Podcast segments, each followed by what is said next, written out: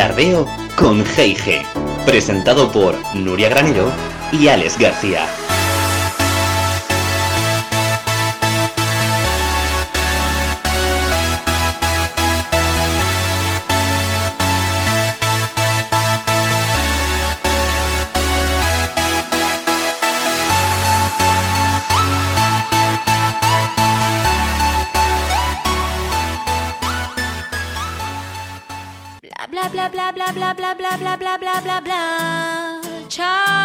Conmigo, contigo, con nosotros.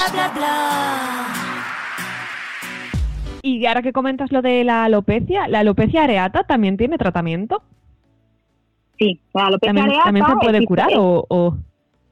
Sí, es diferente mecanismo. La alopecia areata, eh, yo de hecho he tenido alopecia areata unas cuantas veces, suele salir eh, del estrés normalmente, y porque se forman anticuerpos contra el folículo del pelo.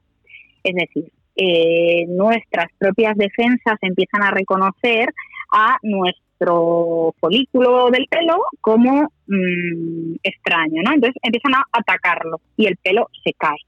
De hecho, eh, a veces, aunque el pelo se recupere, al principio suele salir como cano, suele salir sin color, porque eh, el folículo, pues las células, las células eh, que producen la melanina eh, son las que se recuperan más tarde. Entonces al principio te sale un mechón así como más blanquito y luego va cogiendo color porque hay anticuerpos que luchan. Y normalmente esos anticuerpos se generan por estrés. se suele asociar a veces, lo que hay que hacer es descartar alguna enfermedad autoinmune, sobre todo por ejemplo del tiroides, más que nada porque como son anticuerpos contra el pelo, pues pensamos que son pacientes que pueden tener anticuerpos contra otras cosas como por ejemplo pues contra el tiroides o una celiaquía u otras enfermedades, o simplemente yo por ejemplo soy atópica, tengo dermatitis atópica, la piel más seca y tal, que somos como un poco más reactivos a todo y bueno, pues, también es más frecuente en atópicos eh, que tengamos alopecia areata. Y salen como esos, eh, se llama areata porque son como áreas eh, de, piel, o sea, como placas de repente redondas sin pelo. Entonces, hay gente que, como a mí, pues a mí me salen cuando me han salido varias plaquitas y ahora que ya soy dermatóloga eh, me salió una vez en el, en el instituto, precisamente, bueno, en el colegio, eh, cuando me examinaba de danza, pues con el estrés y tal, y, ahí me salió. Entonces, normalmente, yo por ejemplo ahí eh, lo que hice, eh, hay que ir al dermatólogo, entonces lo que hacemos es poner tratamiento con corticoides. hay dos opciones. Lo que hice yo en su momento en el colegio fue crema. ¿Vale? Poner crema todas las dos veces al día, crema de corticoide, para luchar contra esos anticuerpos y el pelo acaba saliendo. Eh. Y sin embargo, ahora ya cuando me ha pasado de, mayor, que ya era dermatóloga, eh, he preferido ir un poquito más rápido y la opción más rápida es pinchar el corticoide. O sea, ya no solo ponértelo, que también se asocia, pero además pinchar un poquito de corticoide en la zona y conseguir que se frenen esos anticuerpos. No obstante, hay alopecias areatas que evolucionan mal y que llegan a ser totales, o sea, de toda la cabeza, se acaba cayendo el pelo de toda la cabeza y son más difíciles porque ya nos hacen falta tratamientos más fuertes como corticoides por boca o incluso inmunosupresores, o sea, los que nos controlan las defensas, eh, tomados por, por boca o incluso alopecias areatas universales, que las universales se llaman cuando se te cae todo el pelo del cuerpo de brazo, de pierna, de todos los lados, o sea que no tienes ni un pelo. Y lo más desagradable normalmente son las cejas, porque cuando se te mm. caen las cejas, es un aspecto de la cara mm, difícil. Yo, de hecho, a la gente que se le caen las cejas sí que recomiendo que se pongan ahí como unos adhesivos, como si fueran las pelucas, pero para cejas, ¿no? Mm. Eh, porque una cara sin cejas es como muy rara, ¿sabes? Entonces, sí, y ya te digo, ahí los tratamientos son un poco más difíciles, pero bueno, normalmente damos pulsos de corticoides, a la gente que tiene eh, alopecias areatas más severas, damos corticoides durante más tiempo. Y, por ejemplo, claro, eso es diferente de la que hablábamos antes, que es la alopecia androgenética, que es, más típica de los hombres, que es cuando se te van cayendo eh, las entradas o cada vez vas teniendo la frente como más despejada, que también pasa en algunas, en algunas mujeres, o la coronilla, que se va quedando clara. Entonces, hay que venir, por eso yo creo que es importante que alguien te diga a tiempo que tienes que venir a la consulta, porque si empiezas a tiempo, cuando empiezas a clarear, no vale ya cuando no tienes ni un pelo, ¿vale? Cuando ya no tienes ni un pelo, yo de ahí no te saca pelo ni el Espíritu Santo, ¿vale? Tienes que eh, venir cuando todavía tienes algo de pelo, o sea, cuando se empieza a poner como tipo así bellito, cuando la gente empieza a clarear, que te dicen, ya está clarón, pues ahí, en ese momento. o sea, ¿cómo, estoy, estoy yo? ¿Cómo estoy yo ahora mismo? pues así, así es el momento. Entonces, ahí sí que como todavía el folículo está, no se ha atrofiado, eh, podemos eh, hacer que con la medicación, eh, que es una pastilla al día, o sea, realmente no requiere más, lo que damos normalmente es finasteride o dutasteride, entonces mm, conseguimos que no se caiga más pelo y que además te salga el que estás perdiendo, ¿vale? Porque yo sé, si yo veo que te estás quedando clarón, como decimos, sé que de aquí a un tiempo te vas a quedar calvo. Lo que no sé es en cuánto tiempo. Hay gente que va más rápido, es un mito que si se hereda de los padres o tal, o sea, no, no, que tu padre sea calvo no es eh, no es matemático que tú te vayas a quedar calvo para nada, ¿vale? De hecho, se sabe que tiene más influencia incluso la familia materna que la paterna, pero eso no es matemático. Pero yo sí veo que ya te estás empezando a quedar, que al final acabarás. Lo que no sé es la velocidad. Por eso no, yo hay gente que le digo, bueno, pues puedes esperar un par de años y nos ponemos a tratar un poco más tarde, si no te apetece empezar con, con las pastillas, porque hay como dos cosas diferentes. Una es el minoxidil, que eh, lo que hace es que el pelo salga como más grueso, entonces, pero eso que se lo ponga quien se lo ponga, aunque no tengas alopecia. Quiero decir, cualquiera que se ponga minoxidil donde haya vello, lo que va a salir es el pelo más fuerte, más grueso y más gordo. Entonces, eh, esa es una opción, pero claro, no va contra la causa de la alopecia. Entonces, lo que va contra la causa son las pastillas. Por eso, si tú vienes a tiempo y te empiezas a tomar las pastillas, vas a recuperar el pelo eh, y, te va a salir mejor y no se te va a caer, sobre todo. Pero ¿sabes qué pasa? Que hay gente que dice, no, yo ya me operaré, ya me injertaré en su momento. Pues, ¿sabes qué pasa? Que aunque te injertes, vas a acabar con la pastilla igual. Porque si te injertas, de repente yo no te pongo tratamiento, entonces ¿qué pasa? Que el pelo que yo te he injertado se te va a quedar ahí, pero el tuyo se va a seguir cayendo, entonces te vas a quedar ahí en plan como piolín con tres pelos aquí adelante y el resto mm, calvo. así que imagínate así en plan Cristín. Pues vamos, que, de la, pastilla no se libra, vamos. Exactamente, de la pastilla no te libras. Entonces, no, lo que pasa es que la pastilla tiene mala fama porque eh, hay gente que si tú te lees, eh, a la gente le gusta, ahora Internet nos ayuda mucho, pero a la vez eh, nos machaca. Eh, tú sabes que siendo médico hay veces que los pacientes llegan a la consulta y, han leído más, más que tú, que dices tú, esto, esto como... Autodiagnosticados, claro que sí. Claro, claro, pero es peor, porque ¿sabes qué pasa? Que a veces genera, porque no sabéis dónde buscar. Entonces, eh, normalmente no solemos buscar en los sitios más adecuados. ¿Y qué pasa? Que claro, venimos con 20.000 ideas que tenemos la cabeza hecha un lío.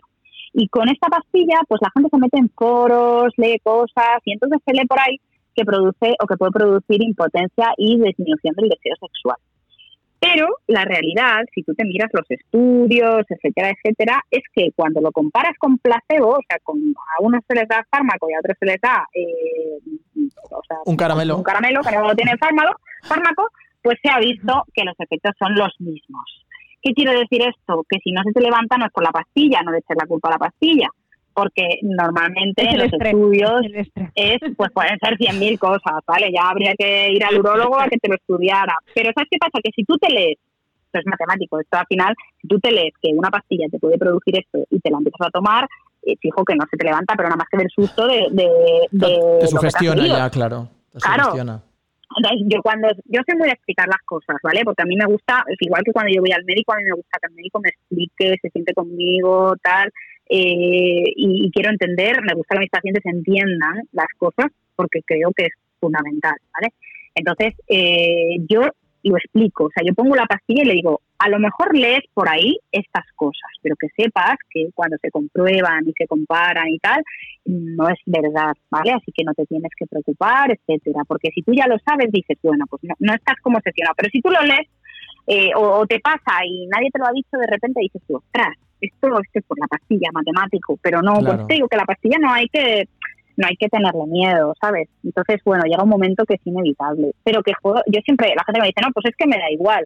Pues bueno, perfecto. O sea, yo a mi padre, mira, hace unos años, eh, bueno, hace unos años, hace ya bastante, eh, que se empezaron a salir entradas, ¿no? Entonces yo le decía, papá, tienes que empezar a tomarte la pastilla. Y entonces el otro, ay, no, si a mí me da igual, si yo no sé qué, eso que pasa mucha gente, no quiero una pastilla al día, tal. Bueno, ¿qué pasa? Que cuando de verdad necesitas la pastilla porque ya te das cuenta de que te estás quedando calvo y estás envejeciendo, entonces hace poco me dice, oye, yo creo que ya hay que hacer algo. Digo, me cago en la leche, ¿cómo que ahora hay que hacer algo? O sea, si te llevo diciendo que cuando había que hacer algo, era no cuando te lo decía. Y no me hacías caso. Pero es a que buenas horas, ¿no? que a buenas horas mangas verdes, porque claro, cuando ya vienen así y ya no tengo pelo, es lo que os decía antes, es que si yo ya no tengo pelo, no tengo de dónde sacar. Entonces, eh, hay que venir, hay que preocuparse antes de que llegue, porque es que luego cuando llega ya es cuando Claro. te ves mal y cuando peor, ya claro, no podemos hacer nada. Hay que prevenir. podemos claro, injertar, claro. pero hay que prevenir. Entonces ahí también, ¿cuándo Bueno. hay que ir? Pues lo antes posible. Siempre llegamos a la misma conclusión, como verás, que es que tenéis que, que hay que venir eh, lo antes posible, porque, porque merece la pena. Y prevenir. Que a los 20 hay que estar ya Nos- pensando eh, en, Claro, vamos, en prevenir todo lo que Sí, va a ver, a, a eh, venir.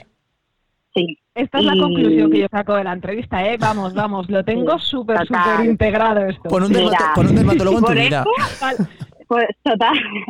Por eso, eh, nosotras, mira, cada vez eh, la medicina estética, antes has, has mencionado que eso, yo dirijo el máster eh, de estética eh, de, de AMIR con la Universidad de Distancia de Madrid con Ana Molina, ¿no? Sí. Entonces, bueno, además de que nos lo pasamos eh, súper bien, porque ya sabéis que Ana es es súper divertida, eh, pues mm, la verdad es que siempre le decimos a los alumnos que, la estética eh, es un mundo que está creciendo mucho, porque cada vez sabemos, primero porque le damos importancia al cuerpo, a la cara, a la belleza, y luego porque cada vez tenemos más armas, más herramientas para hacer más cosas. Y tenemos un poco esa cultura de que tenemos que hacernos cosas más pronto, que hay que cuidarse. O sea, igual que uno va al fisio cuando tiene una contractura, pues igual que vas al dentista, pues es que hay que ir al, al dermatólogo y al médico estético cuando vemos que, que nuestra piel lo necesita, ¿no? Quien tiene manchas se pueden quitar. Claro. Eh, y aunque sea simplemente para pedirnos consejo, ¿no? Entonces, lo que les decimos a los alumnos cuando nos preguntan, porque mucha gente hace el máster de medicina estética, eh, primero, hay gente que porque le gusta, ¿no? Ahora, ahora le vamos a preguntar eh, aquí a Alejandro por qué, por qué hizo él, ¿no? Pero mucha gente simplemente porque le apasiona. Otras personas solo es porque buscan como otra especialidad, que tenga, pues, que no tenga guardias, que tenga un poco una calidad de vida. Pero yo siempre les insisto que esto te tiene que apasionar. Y una vez que lo empiezas a hacer y empiezas a ver cómo le ayudas a la gente a verse mejor, a cambiar y tal, eh, te apasiona y te apasiona cada vez más porque es tan creativo. O sea, tú puedes, eh, puedes pinchar, puedes usar láseres, puedes hacer tantas cosas. Y sobre todo ves cómo ayudas al paciente, que es una parte de la, de la medicina que aunque a mucha gente le parece más superflua, eh, es súper importante. Y aunque solo sea el consejo de decir que qué más me pongo, cómo me cuido la piel, eh, es que aunque solo sea eso, te lo tiene que decir tu médico, porque realmente mm, nosotros no lo sabemos, ¿no? Entonces, ¿por qué lo hiciste tú? A ver, claro. a- a ver, Bien. yo, por ejemplo, en mi caso sí que. y- y es verdad que, aparte, el mundo de la medicina estética es un mundo enorme. O sea, es dentro. O sea, de hecho, ya la medicina por sí es un mundo gigante. Pero luego, cada especialidad, digamos que son mundos también súper grandes. Y dentro de la medicina estética, afortunadamente, es un mundo tan grande que. Es cierto que te das cuenta que con pequeñas cosas a lo mejor que consigues hacer a los pacientes, les haces tan felices que al final, eh, eh, o sea, eso, yo qué sé, o sea, que te venga un paciente que a lo mejor, pues lo que tú dices, le pones un poco de votos, le quitas las arrugas y a lo mejor es que te agradece, vamos, dices que me has hecho el más feliz del mundo. Mira, yo para ponerte un caso extremo, hay una paciente que después de venir a mi consulta, fíjate que le arreglé una cosa, tenía rosácea, antes tenía la cara muy roja, eh, y además, bueno, tenía muchos problemas en su vida, pero que en su momento no me comentó. Sí, yo vi la vergüenza que la paciente sentía, eh, lo mal que estaba, pero cuando volvió a la consulta después de mejorarle su, su problema, y pues vuelve a unos meses, ¿no? Entonces de repente me dice, doctora, usted me ha cambiado la vida. ¿Cómo te quedas cuando te dice alguien eso? Pero es que te lo dicen, de- te lo dicen de verdad, al te lo dicen final de verdad. Sí, sí, tal cual, Sí, sí. tal cual. Pero es que de repente me dice, me he separado. Y yo pensando, ay, madre mía, pero que yo me he cargado un matrimonio, ¿esto cómo es? Entonces, de repente la mujer se empezó a sentir mejor con ella misma y entonces me contaba cómo fue capaz de luchar con sus problemas y de decir, mira, pues antes pensaba, si dejo a mi marido, pues no voy a poder estar con otro, porque con esta cara, porque no sé qué, tal. Entonces, de repente, se había sentido como con más seguridad, con más fuerza, entonces había sido capaz de decirle a sus hijos que quería separarse del marido, que lo estaba pasando mal, cosas que llevaba años deseando hacer, pero no sabía cómo hacerlo y de repente se siente segura y entonces decide y entonces a, los meses viene y me dice, ay doctora, ¿cómo le agradezco lo que me ha cambiado usted la vida? Y yo, claro, en realidad no soy yo, son ellos mismos. Claro, pero... Lo que pasa que son ellos, sí, pero, lo- claro, tú les pero- das- te da un empujón. Te conviertes como en el, en el impulso, en el motor que les permite a ellos cambiar ese chip que les da fuerza precisamente para tener más confianza en ellos mismos y para poder hacer eso que no se atrevían antes, porque precisamente tú les ayudas a tener más confianza en ellos mismos y a que se sientan mejor y a que tengan más fuerza y, y sobre todo más confianza. Y que salgan Totalmente. adelante, claro. Sí. De hecho, en el, Más en el máster, no- la clave de todo. Mm. sí, en el máster, yo no sé cómo sería el, el tuyo, Alejandro, pero en el nuestro, eh, Yo le dije, yo le dije a ponen- Ana, yo le dije a Ana Sí. que, que, que yo ojalá pudiera repetirlo, pero con vosotras. con nosotras. Te lo pasarías súper bien y disfrutarías un montón. No, Porque es ¿sabes que qué pasa? Que como nosotras Es muy nos importante, entregamos. es muy importante el, el tema, por ejemplo, el tema de la docencia, o sea, en general, en todo, cuando tú, cuando tú vas a aprender a- a lo que sea, pues un máster, un- un- una carrera, eh, no sé, un lo que sea, que, que tengas un buen docente, que tengas una buena persona que te enseñe, ¿no? Eso yo creo que es fundamental. Total. Y muchas veces, a lo mejor, yo, de hecho, yo lo cogí con ganas, pero muchas veces estás ahí y es como que, uf, como que te desinflas Bueno, un pues poco. entonces no digas, no digas dónde lo hiciste.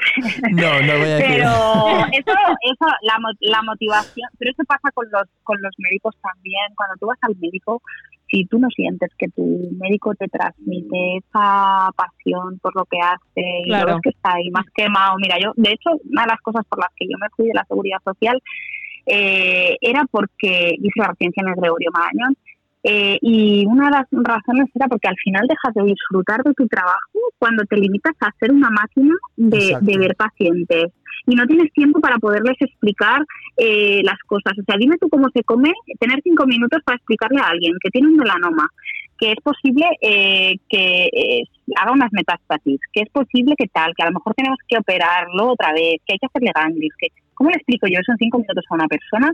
O sea, no puedo. O sea, físicamente no puedo. Entonces, eh, si, hay- si eres alguien como yo, quiero decir, que te gusta que el paciente lo entienda, que explicar, y es lo que dices, es que pasas de que te desmotiven a que una cosa te apasione y digas, ¡buah! Es que yo quiero hacer esto, ¿no? Entonces, a motivadas, a Ana y a mí no nos gana nadie. Sí, de hecho, yo por ejemplo, O sea estoy, que- estoy escuchando lo que estás diciendo y precisamente, o sea, me siento muy identificado en el sentido de que, o sea, la medicina, por ejemplo, o sea, yo estudié medicina porque a mí me encanta la medicina, pero es verdad que a nivel, por ejemplo, de la sanidad pública, eh, pese a todo lo que ha pasado y todo lo que está pasando, y es verdad que pues es la sanidad de todos, ¿no? Pero yo cambiaría tantas cosas. Y, y- y- y- o sea, la base, porque e- es que, o sea, la Pero ¿sabes organización. cuál es la realidad? Que al final la gente, que la gente que, que vale muchas veces al final ¿qué hace? Que te va. Entonces, eh, yo, eh, es verdad que, bueno, pues puedes luchar y luchas por intentarlo. O sea, yo tengo compañeros en la seguridad social que, que se ponen de baja, eh, tengo un compañero hace poco, se puso de baja paternal y además él ve, él ve cáncer. eh, entonces, de repente, le dijo, bueno, pues tengo baja paternal, pues tengo que estar, son dos meses, pues tienes que estar dos meses sin trabajo. Entonces, claro, le dijo, bueno, eh, vamos a poner a alguien que pase mi consulta estos dos meses, ¿no? No voy a dejar a los pacientes con, con cáncer eh, dos meses, ¿no? Y le dijeron, ah, no, porque no hay dinero, entonces no vamos a poner a nadie. Entonces, con esos pacientes, ¿qué hacemos? Entonces, eh, ¿sabes? Como el sistema, pues el sistema no entiende de pacientes, somos los médicos los que entendemos de pacientes, Claro. pues claro, ah, pues, pues bueno, pues esperarán. Y él decía, pero ¿cómo voy a dejar esperando Y que a- se a muera, estos claro. pacientes? Entonces, ¿sabes cuál era la opción? La Es que es opción un era hacer- a-. Claro, total. Entonces era, bueno, pues no pasa nada. Doblamos tu consulta el mes previo y el mes posterior. O sea, tú, por tu amor al arte y a los pacientes, vas a trabajar el doble Como una burra, una burra de carga, claro. para que no lo sufran tus pacientes. Entonces, dices tú, pero claro, y él me decía, es que, es que así no disfruta uno la baja paternal, o sea, si es que yo estoy pensando en lo que estoy sufriendo los meses de alrededor por los pacientes, y si no lo hago, mis pacientes se van a quedar sin que lo vea alguien esos dos meses. Entonces, como no nos parece justo, como tenemos vocación, y por eso ahora nuestros compañeros están como están, y peleando, y luchando al pie del cañón, eh, ¿por qué? Porque lo que nos importa no es la política, no es... eh, son los pacientes, porque Claro. es nuestra vocación. Entonces tú no dejas, no tienes mascarillas de protección adecuada y estás viendo al paciente, porque es que el paciente eh, se te muere. Entonces no te importa que sea tu trabajo, porque es que es tu vocación. Claro. Pero de eso pues se ha abusado mucho. Entonces al final, ¿qué hacemos? Pues nos, nos cansamos y entonces nos vamos. Entonces yo de repente pasé de ahí, del Gregorio Marañón, de ver tardes de 70 pacientes, a lo mejor en el ambulatorio, que dices tú, pero ¿cómo vas a ver eh, tantísima gente? O sea, yo salía de ahí que no, que, que- que no quería hablar con nadie. O sea, porque es que mm, era una. Agotada, de repente, Y, y al final cabeza, también el paciente, los pacientes lo sufrimos, porque también en, el- en la piel del paciente necesitamos que nos atiendan, pues eso, con, con más tiempo, con más calidad, con más empatía, y, y sí, entiendo ambas partes, pero la solución... Total. eh, La solución al final, pues yo me fui, de repente, pues eso, empecé a trabajar en, en la clínica universitaria de Navarra, que es privada, y de repente dije, ostras, ¿esto qué es? Esto es lo que yo quiero, ¿no? O sea, yo, yo quiero eso, yo quiero tener tiempo para atender a un paciente, yo Claro. quiero, eh, o sea, quiero estar así, y quiero tener, yo ahí tenía 20 minutos, pasé de tener 5 minutos a tener 20 minutos para ver a un paciente.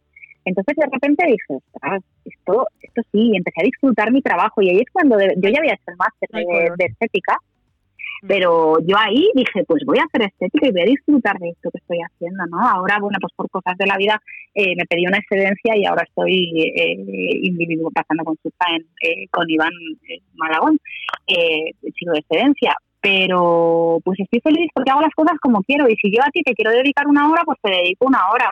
Eh, lógicamente ganas menos cuantos menos pacientes veas, pero es que yo creo que la prioridad es hacer bien nuestro trabajo y sobre todo disfrutar. O sea, yo tengo la suerte de que lo que hago me encanta, tanto la docencia como trabajar y para que un paciente mío esté contento es que yo tengo que estar contenta, porque es que sí, pero pasa así en la vida, como cuando vas a un centro comercial Como todo. eh, o a una tienda y te encuentras al, al que te atiende más quemado que nada, dices tú, pues es que así se te quitan las ganas de comprar aquí, pues esto, Claro, esto es lo mismo. Exacto. Y eso es súper importante en nuestro trabajo. Paloma, A ver, Nuria. vamos a, a hacerte siguiente pregunta, pero no te la vamos a hacer nosotros. No te la vamos a hacer nosotros. Nuestro invitado A ver, del anterior tardeo, que fue el tardeo sobre el mundo entero, un mediometraje de Julián Quintanilla. Mira a ver lo que nos pregunta. A ver, vamos a ver, Julián, lo que nos pre- A lo que te ver. pregunta, Paloma. Atenta. Si una amiga te pide consejo porque su hijo de repente de siete años se quiere vestir de princesa de rosa fucsia con tul y todo, como la novia de D'Artagnan, para ir a una fiesta de disfraces del colegio, y tu amiga está preocupada, ¿tú qué le dirías? madre mía. ¿Has asimilado la pregunta? Vaya, estoy, procesándola. Pero bueno, el- la idea de la, de la pregunta la tengo clara. Oh, pues es una situación muy difícil. Eh, yo no tengo hijos y es verdad que es, eh, es difícil ponerse en la piel de un padre preocupado. En este caso, y, y por donde va la pregunta, ¿qué le diría yo? Porque lógicamente eh, yo le diría que, hay que dejarlos que hagan, eh, o sea, que, que hagan lo que quieran, no en el sentido de que los niños hagan lo que quieran, sino que lógicamente eh, a día de hoy cada uno es como es y, y hay que respetarlo. Entonces, yo, yo lógicamente le diría que no se preocupara, porque lógicamente cada uno eh, va marcando su identidad, ¿no? Desde que somos pequeños. Entonces, yo, yo le diría que no se preocupara y que lógicamente si el niño quiere ir así, pues como yo tengo una amiga que sus, eh, sus hijas se quieren disfrazar de princesas todos los domingos y, y pues van por la vida disfrazadas todos los domingos, porque a la niña le gusta, porque disfruta con eso, pues ya está, ¿sabes?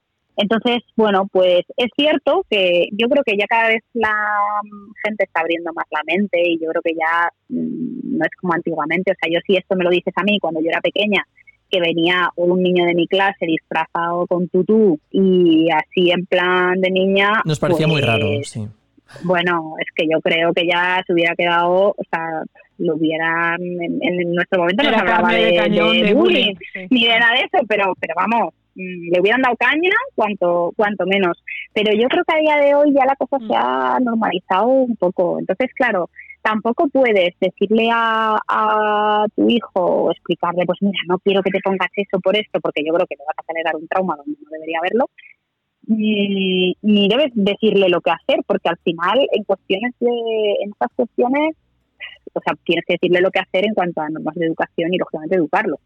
Pues claro, ahí, ¿sabes? Salvo que la fiesta sea de disfraces de Halloween y quiera ir de otra cosa, eh, en cuyo caso sí que tienes que orientarlo. Si no, yo le dijera pues que no se preocupara y que si el niño quiere ir vestido de D'Artagnan o de princesa, pues que vaya ya lógicamente irás viendo por dónde va su identidad, ¿no? Pero yo creo que a día de hoy este es un tema muy complicado, que ni siquiera nosotros los médicos entendemos eh, a ver qué, qué pasa y realmente es que yo creo en eso, no sé, no soy muy de imponer cosas en ese sentido. Igual que si me dices, es que el niño quiere ir desnudo, ah, pues entonces te diré, pues no, el niño, el padre soy yo y vas a ir vestido como que soy tu madre, ¿sabes?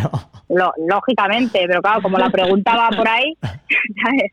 O sea, lógicamente, porque yo hay niños, me pasa mucho en la consulta, por ejemplo, me pasa con, con los hiperactivos eh, a ver, yo soy un poco hiperactiva y, creo que la educación eh, no hay que perderla por muy hiperactiva que seas. Entonces hay niños hiperactivos que llegan a la consulta, están ahí destrozando cosas, subiendo el grifo, no sé qué tal. Y entonces, claro, la madre no le hace ni caso, no le llama la atención ni una vez y, te este destroza la consulta. Y claro, y tú dices, bueno, a ver, una cosa es que sea hiperactivo, que yo lo entiendo, y otra cosa es que tú que lo tengas que educar. O sea, son cosas eh, distintas, pero que... Complementarias. es que son complementarias. Es, como un cajón desastre para meter ahí cuando me carga por lo que sea o no me apetece discutir, lo meto en la excusa de hiperactivo y me desentiendo. Y tampoco es eso, claro. Total. Claro, porque la educación es una cosa. O sea, tú puedes ser hiperactivo. O sea, yo entiendo que el niño esté jugando con un cochecito toda la consulta o que tal, perfecto. Pero si tú ves que tu niño mm, está destrozando cosas, está tal, eh, por lo menos hazle caso, porque ya que yo no soy la madre y no lo puedo educar, eh, la madre o el padre, pues tienes tú que encargarte de enseñarle esa educación. ¿Que el niño quiere venir disfrazado a la consulta con su tutú? Pues que venga con tutú o de futbolista o de lo que quiera. ¿sabes? Que esto a día de hoy yo creo que ya hemos cambiado. Así que yo le diría a la madre que, no se preocupara. Lógicamente, eh, hay veces que, aunque ya la cosa está cambiando, pues probablemente todo el mundo quiere que, sus hijos siga como lo que se considera eh, normal o lo que o lo que va a ser como una vida más, más relativamente fácil. Sí, más que nada también para que, para que digamos que lo que no quieren los padres a lo mejor es que sufra por la sociedad del hijo. Claro, exacto, porque lo que esa madre tiene miedo es a que los niños le den caña. Claro.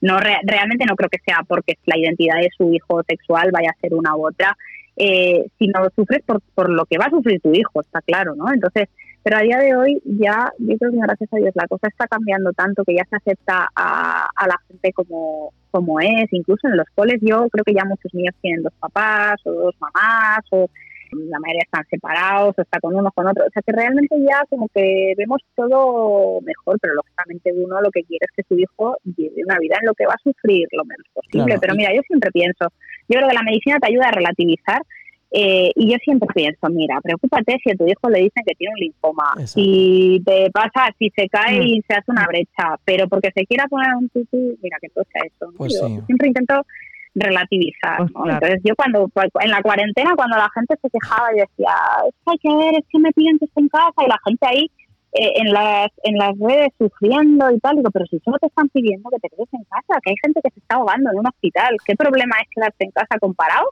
con estarse ahogando en un hospital. A ver. El problema es que la gente, la gente no, no relativiza. Yo creo que el problema precisamente es eso. O sea, tienes que ver qué es lo importante realmente. No tener enfermedades, ser feliz y ya está. Y el resto es todo. Que tu familia esté bien. Genéticamente, yo creo que venimos preparados para quejarnos en sí. Luego ya, luego relativizas y dices, ay, es verdad. Pero de entrada no Sí. me quejo. Luego, hay, gente que se queja más. o sea, eh, claro, yo por ejemplo, que soy muy expresiva y hablo mucho, pues pues me quejo. Entonces cuando me pasa algo, pues pues me escuchas. Pero pero no llega un día y reviento, porque ya sabes que lo que me pasa te lo voy a contar, ¿sabes? Entonces hay gente que no habla o que no cuenta y que de repente un día explota, ¿no? Entonces dices, bueno, pues yo lo voy soltando poco a poco, me voy dejando, no sirve para nada, pero oye, que te desahogas, ¿no? Pero aún así es cierto que, que hay que relativizar. Y, y, tenemos que ver qué es lo importante y ahora este virus nos ha enseñado que la salud es súper importante porque si no tenemos esto, no tenemos nada y, la verdad es que yo creo que nos está haciendo aprender a todos. Yo he reflexionado mucho, nunca he tenido, yo llevo una vida muy, eh, eso, muy pasiva, muy ajetreada, me apasiona todo lo que hago y lo hago eh, todo lo que puedo, pero es verdad que de repente el haber pasado de 200 a a cero, porque de repente me metí en casa sin, sin trabajar, pues bueno, me ha hecho pensar, ¿no? Que también hay cosas en la vida a las que hay que dedicarles tiempo y que no todo es eh, trabajar, sino Mm. que hay que tener salud, hay que dedicarte un poco más a la gente que te quiere, A la familia. eh, a la familia, a, pues a esas cosas que nunca haces, ¿no? Como preocuparte por ti o tener tiempo. O sea, yo es que, así que no me paraba así a sentarme a pensar, pues no te puedo decir cuánto. Aburrirme, o sea, ya es que creo que no me he aburrido en la vida,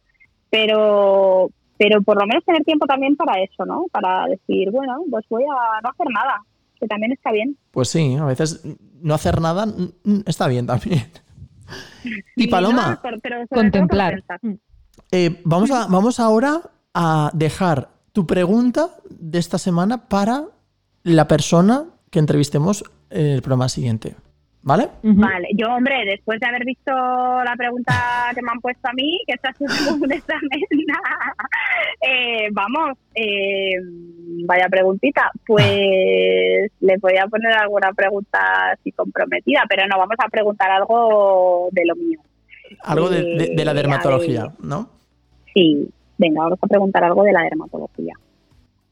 ¿Cuánto tiempo dedicas a cuidar tu piel? Pues ahí tenemos la pregunta para la semana, no, la semana que viene, no, dentro de 15 días, que todavía no sabemos a quién entrevistaremos. Veremos a ver lo que nos contesta La a esta pregunta. de- Veréis cómo depende de si es hombre o es mujer, porque si es hombre, A decir, poco. a lo mejor responde que, que, ¿Nada? que ni se va a cuidar o que nada. Mira, es que Eh, lo que si es. es mujer, poco más. Claro, y si es mujer, dependerá de lo coqueta que sea. Pero efectivamente, yo creo que es una de las conclusiones de, de hoy también, que es que hay que cuidarla.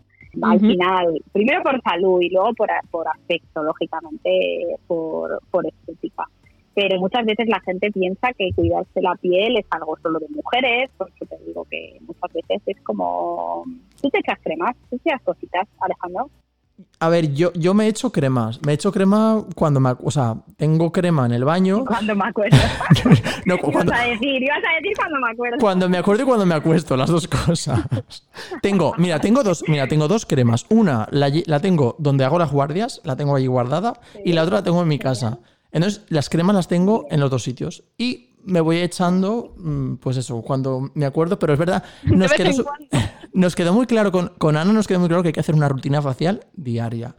Con la limpieza facial, con, eh, los, retin- con, con los retinoides, Sí, los retinoles por Exacto, la noche. por la noche y luego pues eh, exacto. los productos ricos en, en vitamina C por la mañana para, para potenciar Y si eh, te tienes que quedar con algo, si eres perezoso y tal, con que te pongas el protector solar, yo ya me doy con un canto en los dientes, mm, porque es fundamental la protección solar. O sea, la mejor antiedad es eh, luchar contra nuestro enemigo número uno para el envejecimiento, para las arrugas, para las manchas eh, y para el cáncer de piel, por supuesto, que es el sol.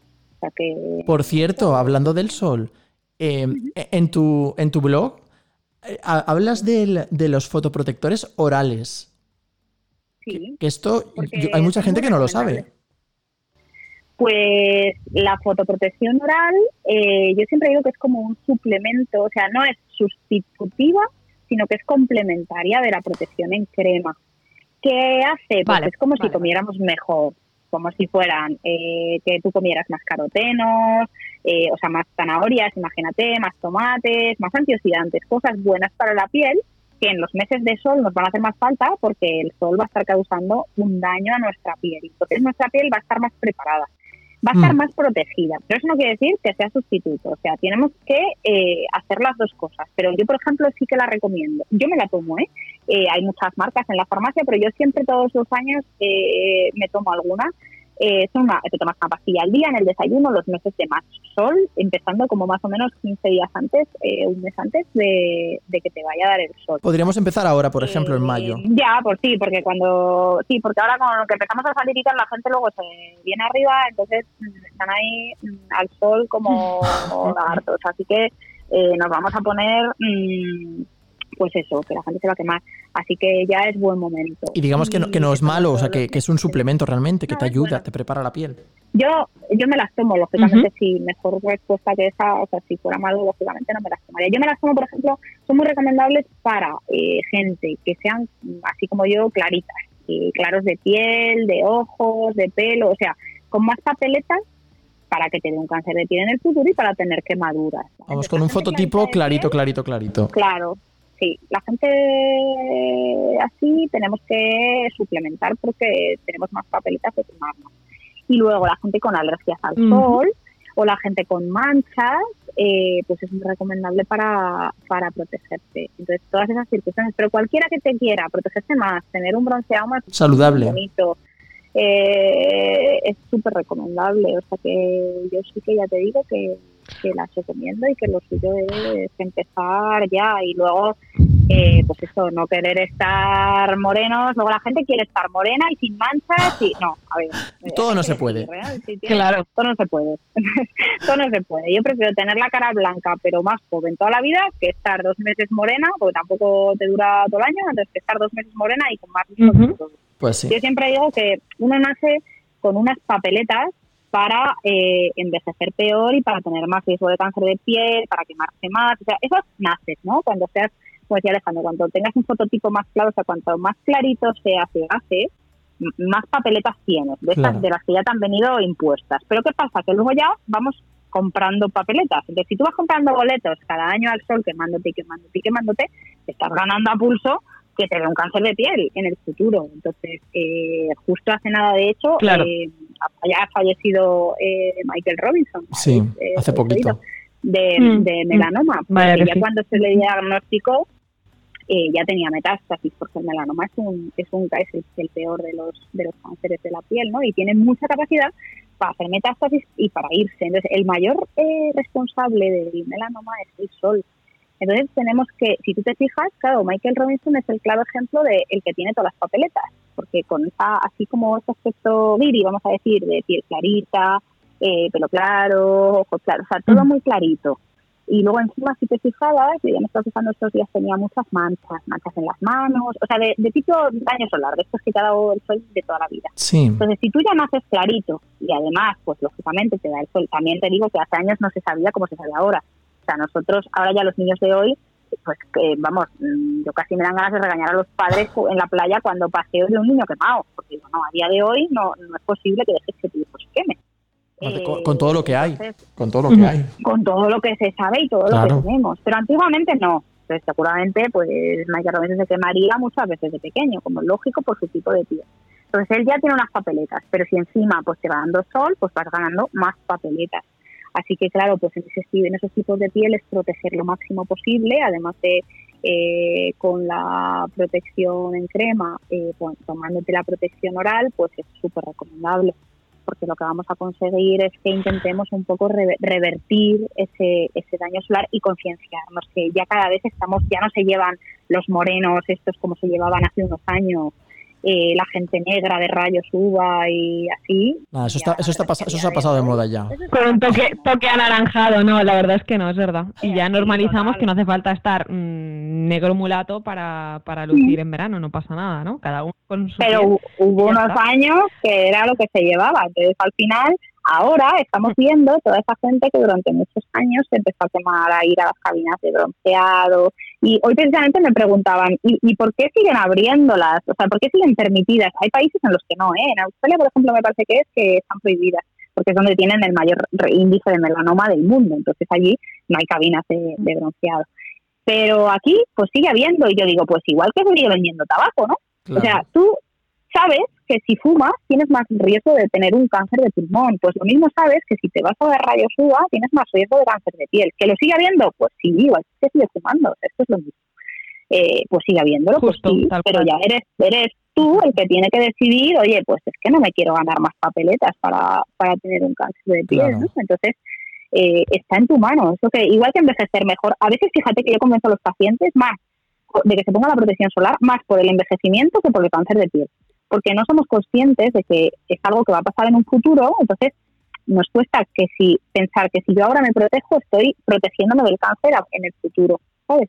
Nos cuesta, pero sí que te cuesta menos visualizar tu cara súper arrugada y envejecida, porque sabes que a eso vas a llegar, sí o sí. Entonces, está en tu mano, como decía como Chanel, que lleves mejor Eso no nos va a pasar. Claro, Aparte Pero las arrugas y las manchas y eso sí. es el tratamiento más barato realmente. O sea, ponerse crema solar para evitar las arrugas del futuro, ¿no? Es el tratamiento más barato. Total, totalmente. Este, este verano protección solar y oral también. Bueno, y ahora Vamos llega el momento. Paloma, a- Sí, sí, sí. Nuria. Te doy paso a ti, Alex. Preséntalo tú, preséntalo tú. que el decalaje este Sí. del confinamiento, qué ganas tengo de que podamos grabar ya uno al lado del otro, porque esto La no pobre está ahí en la distancia. Es que a Nuria la tengo, la estoy viendo en la pantalla, la pobre. Y, digo, tengo ganas de tenerla aquí al lado ya para. Es que tenemos conexión especial, pero eh, con tanta distancia no nos llega bien la conexión. No es lo mismo, claro. Sí. Pero bueno, tira, Es tira. Venga, va, disparo. Eh, bueno, hemos hablado antes del melanoma y, y cosas que no. que aquí en el tardeo con Geige a nosotros nos gusta hablar de cosas así de buen rollo. Entonces, vamos ahora a jugar. Vamos a, a jugar con, con Paloma. Vamos a jugar contigo, Vale. Paloma. Y bien. vamos con nuestras disyuntivas, ¿no, Nuria? Ajá, así es. Es decir, te vamos a plantear A o B y nos tienes que, si, si puedes elegir entre una y otra, a ver con cuál te quedas. ¿Vale? Entre, empezamos con danza vale. o crossfit. Si tuvieras que elegir, Tengo que elegir una sí o sí, ¿no? Mm, Bueno, yo a- aquí claramente el CrossFit me apasiona y llevo poco tiempo, pero la pasión de mi vida, y de hecho lo he hecho muchísimo de menos, es la danza y yo me lo bailo todo. Yo por mi casa bailo sin parar, o sea, yo no puedo vivir sin música y sin baile, eso te lo digo ya. ¿Cuándo fue, la que última te vez digo que, la danza. ¿Cuándo fue la última vez que bailaste? Eres de las mías. Pues, eh, pues mira, bueno, tuerca hago habitualmente, eso sí que, pero bueno, bail- ya me refiero danza, ballet clásico y danza española, pues hace más o menos como unos cuatro años, no hace mucho, estaba, estaba bailando toda, toda la vida. Es verdad que ya eh, en el- las tres horas y media al día, a partir de la residencia, tuvieron que bajar y ya no eran tanto, ya intentaba ir todos los días, pero, pero menos horas al día. Eh, pero hasta hace unos eh, cuatro años más o menos eh, sí que he estado bailando, vamos, que de hecho ya te digo que, que hasta hace nada. Eh, así que, pues eso. Nos poco. quedamos con o sea, que la pasión de mi vida, sí, la pasión de mi vida es la danza, aunque lo otro me apasiona y me mola y me encanta. Pues nada, danza. Como verás, me enrollo que te mueres con cualquier. yo no te puedo decir A o B, ¿sabes? Yo te tengo que explicar Pues tenemos, para que. Tú dinos A, B, C. seis, ¿eh? Seis disyuntivas. Tenemos seis disyuntivas. Imagínate. te veáis de madre mía te veáis- esto es lo peor de lo, lo peor tener que tomar las decisiones pero bueno venga que yo yo puedo yo puedo No, pero yo creo que algunas, algunas son más, algunas son un poquito más fáciles y unas son un poco más de pensar un poco. Pero bueno, a Claro. ver, sabes qué pasa que es que yo me apasiono mucho con las cosas entonces es verdad que eh, me cuesta. A mí en el cole me preguntaban qué asignatura te gusta más y yo decía pues todas me gustan todas. sabes porque porque es que yo me entretengo con o sea en todo lo que hago intento buscar un- una pasión. Entonces mm, todo lo que haga lo voy a hacer al 100% porque es que si no no lo hago. Pues O sí. sea, pa- entonces, por ejemplo, can- cantar medias, me no, encanta, claro. pero claro, a mí cantar me encanta, pero se me da fatal. Entonces, pues mira, no, Uy, pero pues todos no pon- todos ponerse. Todos ponerse paloma, todos ponerse, no pasa nada. Yo, eh, mi, mi madre todavía me decía, con el buen oído que tienes para bailar, ¿cómo puede ser que, que entones tan mal? Pues, y es verdad, es que creo que es de las cosas que, pues mira, pues, no- pues no, porque para ponerme y no, pues, pero lo, lo que me apasiona, pues a tope, porque para hacer las cosas bonitas, ¿no? ¿eh? Pues vamos a ver qué, qué te apasiona más, si el pulpo a feira o el salmorejo. Y esta pregunta va con, con segundos. Sí, lo entiendo. no, eh, uf, madre. Es complicada, ¿no? sí, Esta me lo estáis poniendo difícil. Sí, mira, mi, pa- mi padre es gallego y, y mi madre es de Jaén. Y de hecho, eh, mi marido es sevillano y, y ahora, o sea, pues eso, paso un poco las vacaciones desde toda la vida de pequeña, eh, la mitad en Vigo y la mitad en Andalucía. Eh, y la verdad es que me flipan eh, los dos, eh, las dos cosas. Además, es que me has preguntado, podía, fíjate que podía haber- haberme preguntado por otra cosa gallega, pues yo qué sé, por las navajas, pues yo que, que tampoco me gustan tanto, pero eh, el pulpo me flipa y el salmorejo me flipa también, la verdad. Vamos. Entonces, bueno, si tengo que decidir, voy a decir salmorejo, salmorejo, entre otras cosas, porque es verdad que yo, por mi forma de ser, tal, siempre me he sentido un poco más andaluza que gallega. Mm, Pero bueno, que por eso. Pero de gustarme tal, pues venga, eh, me voy a mojar por salmorejo. Mira, te vamos a dejar que- de com- a, a la hora de comer te comes, te comas el salmorejo y para cenar el pulpo. ¿Mm? Venga, va. Claro, bueno, de, majo, así de eh. tapita. A mí, Qué ¿sabes qué pasa? Que me gusta, a mí me gusta mucho, que eso sí que es muy andaluz, eh, las tapitas. Eh, en plan, entonces, claro, no hay que elegir, hay que hay que un poquito de Un poquito de todo, claro. y un poquito, Un poquito de pulpo. Aquí también, aquí también somos así.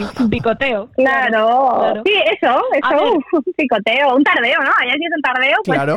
pues así, pero con un poquito de salmorejo y un poquito de pulpo, pero bueno, el salmorejo me... Un tardeo me- con el pulpo, el salmorejo y las tapas. Oye, claro, la próxima en mi consulta os hago el escáner y me traéis, me traéis un salmorejo y un pulpito. sí. Venga, hecho. Total. Nuria, dispara la siguiente. Voy a la siguiente. A ver, ¿rinomodelación o relleno de ojeras? Esta yo creo que la tenemos clara.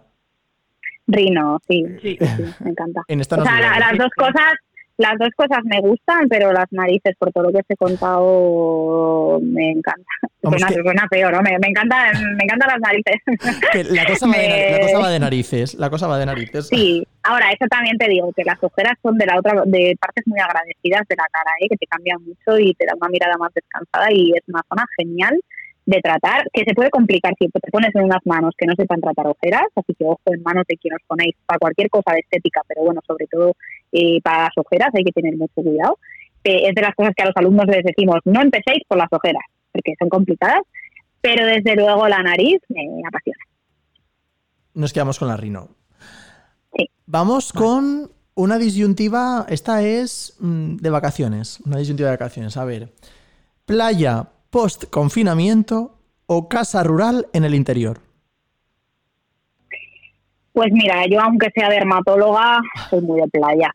Eh, total. O sea, yo para que te hagas una idea, mira, de, de siempre, nosotros, mi familia materna tiene tenemos una, una finca en Jaén, en las montañas, un sitio precioso y demás, en Arbuniel, un pueblecito de Jaén Sí. que recomiendo porque es precioso. Además, ahora se ha llenado de, de casas rurales. Hay una casa rural allí también preciosa que me encanta, que se llama Manuel de la Capilla, que está súper a gusto. Entonces, eh, me encanta. Eh, pero por otro lado, también eh, veraneamos en, en el puerto de Santa María, en Cádiz, en la playa. Y la verdad es que la playa me encanta. Eh, con protección solar y haciendo las cosas súper bien pero como no se puede elegir, yo lo que hago en verano, la realidad es que hago mitad y mitad, ¿eh? Hacemos mitad en Jaén y mitad en la playa, o si, pero si tengo que elegir, yo me, co- yo me hago, ahí porque tengo casa, pero si yo me, me digo, venga, voy a coger un viaje tal, ¿Y te has decir eh, un playa o casa rural? suele ser Playa. playa. De hecho, damos Sí, sí, fe por, por alguna que otra foto en el Instagram. que Eres más de playa. Sí, sí, me encanta. Es verdad que no me quito la gorra, o sea, Siguiente. soy la tonta, la tonta de la gorra y el sombrero, ¿eh? También te digo, pero hasta el Ah, año claro, pasado claro, me compré una tumbona Pero con sombrilla. Sí, sí, sí, total, hombre, yo voy eso con mi tumbona que tiene como una, una sombrillita así que se le pone para la zona de la cara, pero me encanta, me encanta hacer kite, ¿sabes? hago kitesurf, o sea, los deportes, el, el agua me encanta, la playa. Vale, Paloma, vamos a la siguiente pregunta. ¿Telederma o derma en vivo y en directo? Eh, yo en vivo y en directo, todo es mejor en vivo Claro y en que directo.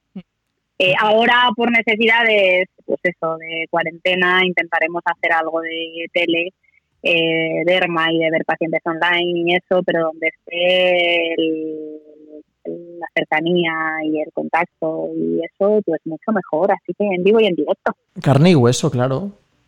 total. Como Claro. Dios manda. Y vamos. ¿Ves? Aquí no he dudado, oye, una, una, que- una que me no Y a- Dime. esta, sí, esta va a ser complicada, ¿eh? creo yo, porque esta va a ser la última y esta es la guinda del pastel. Madre mía. A, a ver, Oye, os las, os las habéis currado porque la verdad es que indica que me conocéis con todo lo que me estáis preguntando. sí, Eh, habéis hecho un ¿eh? estudio de investigación interesante Nivel porque stalker. estáis dándome ahí donde más duele. Sí, sí, Hombre, al dedillo, al dedillo, lo llevamos todo al dedillo. sí, no, me estáis dejando alucinada. De hecho, te íbamos a hablar Venga. del directo de ayer de la grasa, pero hemos dicho, eso ya para otro Ya es meternos Eso demasiado en materia, exacto. Esa es la siguiente convocatoria. Sí. Muy bien. Vamos a ver con la última disyuntiva que sería ¿alumna o profesora? Yo profesora, o sea, profesora, porque me encanta explicar, me encanta, es que va en mi, va en mi ser eh, la Mm. docencia, así que profesora. No obstante, los médicos eh, ya sabemos que tenemos que ser alumnos toda la vida, sea, que nosotros mm, no paramos de estudiar, de aprender, yo sigo yendo a mil millones de cursos, de congresos y me encanta porque es donde más aprendes, sobre todo de la experiencia de la gente. Y de hecho, me encanta de hecho o sea, lo buena profesora que eres es porque eres una alumna ejemplar, porque para ser buena profesora mm. hay que aprender mucho también. Sí, toda la razón, porque al final es cierto que si te estancas, y eso pasa mucho eh, con mucha gente, a veces la gente se sorprende cuando viene a mi consulta de lo joven que soy, porque no es porque yo diga ahora que soy súper joven, sino que me refiero eh, que para nada, ya, ya me voy haciendo mayor. Eh, pero es verdad que, claro, la gente cuando le hablan de ti, eh, le hablan bien, ah, pues es muy profesional, sabe mucho, no sé qué, tal, y luego vienen a la consulta y, se sorprende eh, de que seas joven, ¿no? Porque te cuesta pensar que una persona que, que es joven tenga experiencia, mm, sepa mucho, tal, eh, entonces a veces choca, ¿no? Entonces luego la gente se sorprende porque de repente ve que eres joven, pero aprendes, estudias, te actualizas y, sabes lo que tienes que saber, ¿no? Entonces, eh, es verdad que eso es súper importante en nuestra profesión. Pero yo creo que también es un poco lo que marca la diferencia, precisamente, eh, tanto a nivel de la medicina como a lo mejor de, otras profesiones, cuando te das cuenta que, que una persona joven tiene tanta trayectoria a sus espaldas, ¿no? Mm. Y, que todo el tiempo, o sea, todo ese corto tiempo que dices, pues, con toda esta trayectoria, con todo esto que tiene ya hecho, podría ser una persona igual de 60 años. Incluso hay gente de 60 años que es que no lo tiene todo esto. Pero precisamente todo eso es lo que da todavía más valor y, te hace mm. precisamente ver pues que esa persona, mm, Mira, eso, eso me decía el otro día un, amigo eh, que me aprecia y que siempre ve lo estresada que vivo y es verdad que a mí el, tiempo pues de siempre me ha cundido mucho y siempre pues cuando pequeña pues iba a ballet, a inglés, estudiaba, sacaba matrícula de honor, o sea, yo siempre como que he hecho muchas cosas, ¿no? Y es verdad que me cunde el tiempo. Pero es verdad que mi amigo el otro día me decía, jo, es que, es que tú has conseguido cosas que, que es verdad que hay gente que no consigue en, muchísimos años, ¿no? Entonces es verdad que soy una luchadora. También he tenido suerte muchas veces en, la vida, en las cosas eh, pues que me han ido pasando y luego muchas veces pues la he ido buscando, ¿no? En la vida yo creo que es un mm. sumatorio de cosas, de lo que tú mm. trabajas y de las circunstancias, de cómo aproveches tú, ¿no? La suerte hay quien dice que no, que no la tienes, sino que la buscas entonces a veces, bueno, pues, eh, se, juntan cosas, ¿no? Y yo creo que hay que darle gracias, o al menos yo tengo que darle gracias a Dios todos los días por, porque no solo eh, lucho, sino que, bueno, pues también voy consiguiendo las cosas, ¿no? Y, eso es súper importante. Sí, y es verdad que ahora estos días de cuarentena, que de estar en casa y tener más tiempo y pensar, eh, pues también me hacen hecho reflexionar también en ese sentido, ¿no? Porque a veces es cierto que, que lo malo de los que somos así es que se nos olvidan cosas importantes por el camino, ¿no? Y yo lo hablaba precisamente también con, Ana Molina. Ana está empezando a decir a muchas cosas que no, porque ha aprendido que la vida también es importante. Entonces me está pasando mucho curro eh, de, de cosas que ya está diciendo que no, ¿no? Entonces eh, ahora me doy, me doy cuenta eh, yo también de lo importante que es el dedicarte también un poco a, otras cosas, ¿no? Y que de verdad es mm. importante, como es eso lo que hablábamos, la familia, a cuidarme yo, o sea, yo a mí me pasan cosas y no voy al, no voy al médico porque no tengo tiempo. A veces me pasan, pues digo que te pasa algo y me pasa con el fisio, que a veces cuando voy es cuando ya mm, tengo una contractura que estoy fatal y me dice ¿por qué no has venido unas semanas antes? Y la respuesta mm. siempre es la misma, no, no tengo tiempo, ¿no? Y a veces no tienes tiempo eh, para, pues eso, para, para familia, para llamar a tus padres, para cosas importantes, ¿no? Y bueno, pues eh, estoy mm. reflexionando. Pero bueno, efectivamente... Al final, un, equilibrio es lo, importante, ¿no? Esa satisfacción, en una pasión en lo que tú haces, pero también no descuidar tu entorno, porque si tampoco tienes con quién compartirlo, ¿no? Yo creo que eso también es importante. Así que lo que tú dices, valorarlo todo y, y no perder el equilibrio. Totalmente, y al final, ya te digo, si es que te mm. das cuenta de, que, bueno, se puede llegar a todo. Lo que pasa es que el equilibrio a veces, a la gente que somos muy así, pues eso, motivados y apasionados de la vida, mm. eh, pues nos cuesta un poco. Sí, porque, vas, vas, acumulando cosas. Vas acumulando cosas y al final no te das cuenta. O sea, es.